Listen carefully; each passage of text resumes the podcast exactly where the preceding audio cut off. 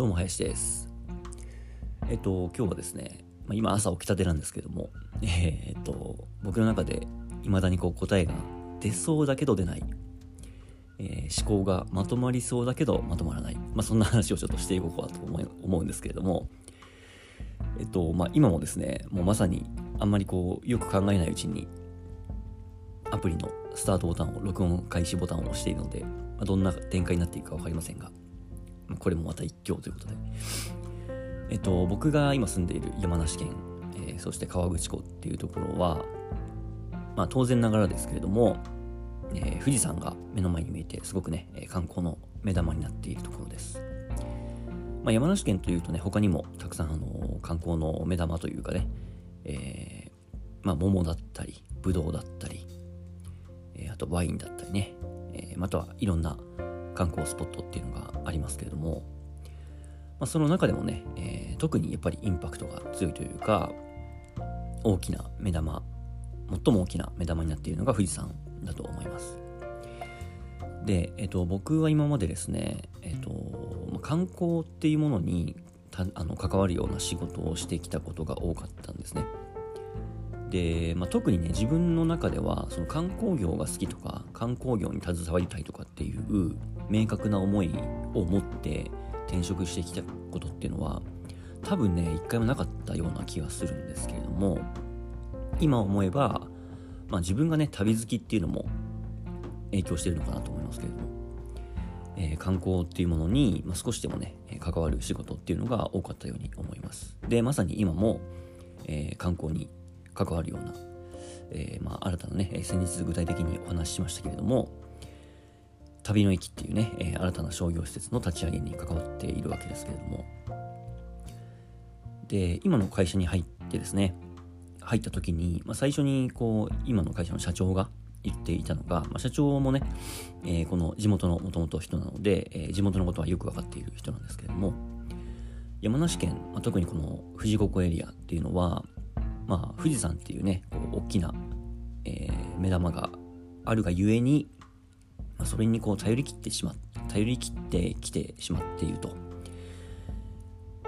まあなんとなくね、えー、お宿とかでもホテルとかでも、まあ、富士山が見える綺麗なこうベランダとかテラスを作っておけばお客さん喜ぶよねとか。あとまあお土産にしてもね、えー、富士山に何かこうちなんだ富士山の形をしたものとかね。富士山にまつわるものとか、まあ、そんなプロダクトを作っておけばとりあえずお土産として売れるよねとかまあ、そんなことがあると思うんですけれども、まあ、社長はねそのことを、えー、ま、富士山に頼り切っているっていう表現をしたと思うんですけれども、ま、これ非常によくわかるんですね。ま、どこ行っても富士山富士山の商品が売ってるし、えー、どこに行っても富士山が見えるよっていうスポットを紹介していると。ただ、まあ、僕は、えっ、ー、とね、ここでね、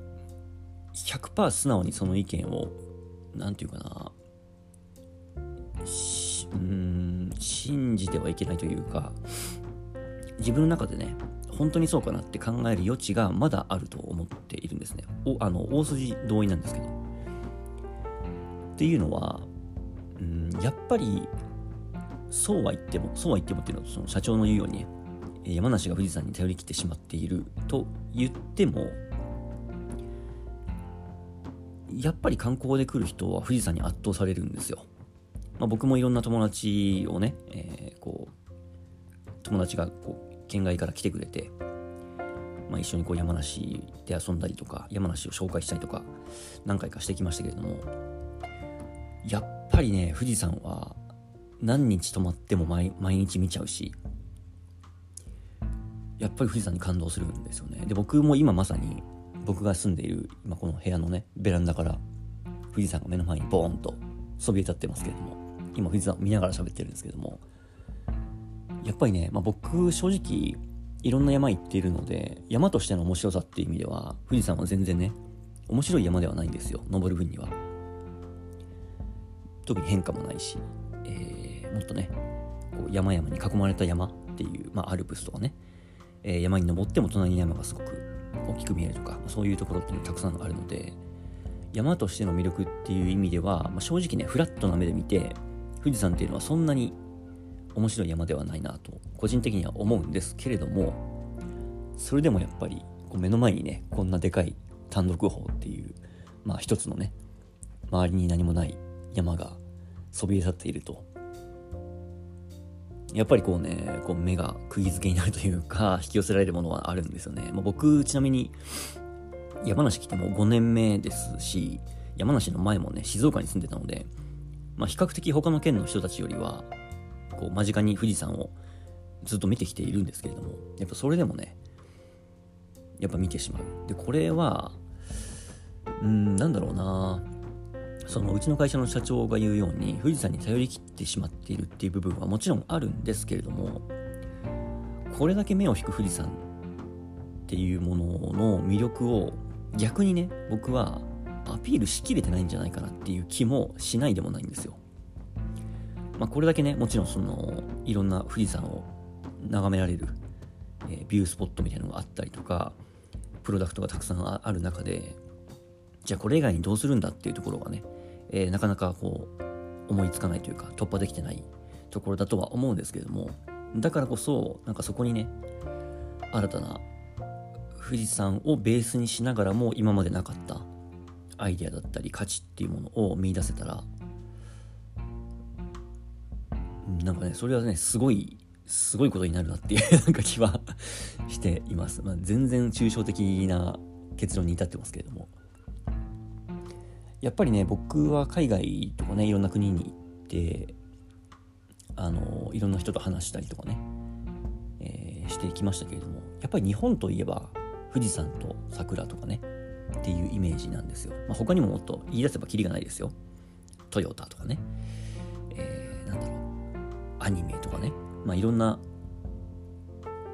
アイコンというか、まあ、日本ならではのイメージみたいなものはあるんですけれども。やっぱりね富士山の印象って世界的にはやっぱ強いんですよね。どこに行っても富士山の写真があったりとか富士山にちなんだ商品っていうのが海外に行ってもあったりとか。だからねこれは本当に、まあ、今コロナでなかなかねあのインバウンドっていうものが止まってますけれども。うんここはねなんかも逆にもっと違ったアプローチで富士山っていうものをアピールできたらもっともっとね、今までにはない山梨のイメージというかっていうものが作っていけるんじゃないかなっていう気はしています。まあ、おそらくそのなんだろうな富士山に頼りたくないっていう人、まあ、社長に限らずね富士山に頼りたくないっていう人の中には、まあ、口には出さないまでも、まあ、どこかねこう静岡と山梨富士山はどっちのもんなんだ論争あるじゃないですか まああれ別にあの周りの人がその言うほど静岡の人も山梨の人もそこまで気にしてないと僕はどっちに住んでみて裸んで思いますけれども。まあでもやっぱりねこう2つの県にまたがっているっていうところで、まあ、どっかね、えー、そこじゃない魅力を作りたいっていうのももしかしたらあるのかもしれないですけれども。までもね僕はね静岡に8年住んで山梨に住んで今5年目ですけれども。うん。今見ているこの河口湖からの富士山っていうのは、まあ、静岡側から見るよりも圧倒的に綺麗だなって個人的には思いますね。なんだろうなまあ微妙にその見る角度によってね形も違うっていうのもあるしあとはその静岡側の富士宮とかの方って結構ねこう富士山の割と上の方まで民家が立ち並んでるのが遠くから見えたりとかするんですよね。で山梨ってこう青木ヶ原樹海が広がってるので結構そのね山を少し上がったところからはもう何もないんですよね。本当に森と山っていう感じ。でそれも一つあるのかなってちょっと思いますけれども。うん個人的には僕はねこっちから見る富士山がすごく綺麗だなって思いますね。まあちょっとね、えー、途中から富士山の魅力みたいなものをに入ってしまってますけども、ちょっとまだまだね、この辺は僕の中で考える余地があるなと思っていて、うん。まあもちろんね、その会社の方針として、方針というか、なんだろうな、社長の考えとか思いとかはね、あの、全然基本的に同意しているので、あの、もちろん僕もね、富士山以外の魅力を作っていかなきゃいけないなっていう、えー、思いを抱えつつも、個人的にはやっぱりねこの富士山の魅力まだまだ伝えきれてない部分はあるんじゃないかなっていうふうに思っていたりするので、まあ、この辺はね、えー、ちょっと伝えていきたいなと、まあ、そして自分自身でもね他の道っていうのも探っていきたいなと。他の道っていうのは富士山をアピールするためのね他の道っていうのを、ま、探っていきたいなと思っています。あえっ、ー、とちなみにそれで言うとですね今年あの河口湖で第1回、えー、トライアスロン大会がねやるんですよ。で僕海外行った時に、まあ、ちょっとこの話また別でしようと思いますけどもあの河口湖っていう場所によく似た環境のね町に行った時にあこれ河口湖辺りでもね、まあ、その時まだ山梨住んでなかったですけどトライアスロンやったら絶対面白いなって思ってたら、えー、その数年後にね実際に開催されるっていう、まあ、奇跡的なことが起こりまして。うん、なのでね富士山の麓の湖でトライアスロンやるって別に今までもやろうと思えばできたんでしょうけどまあいろんな兼ね合いがあってやっと今に至ったんでしょうけどそういう可能性だってありますよね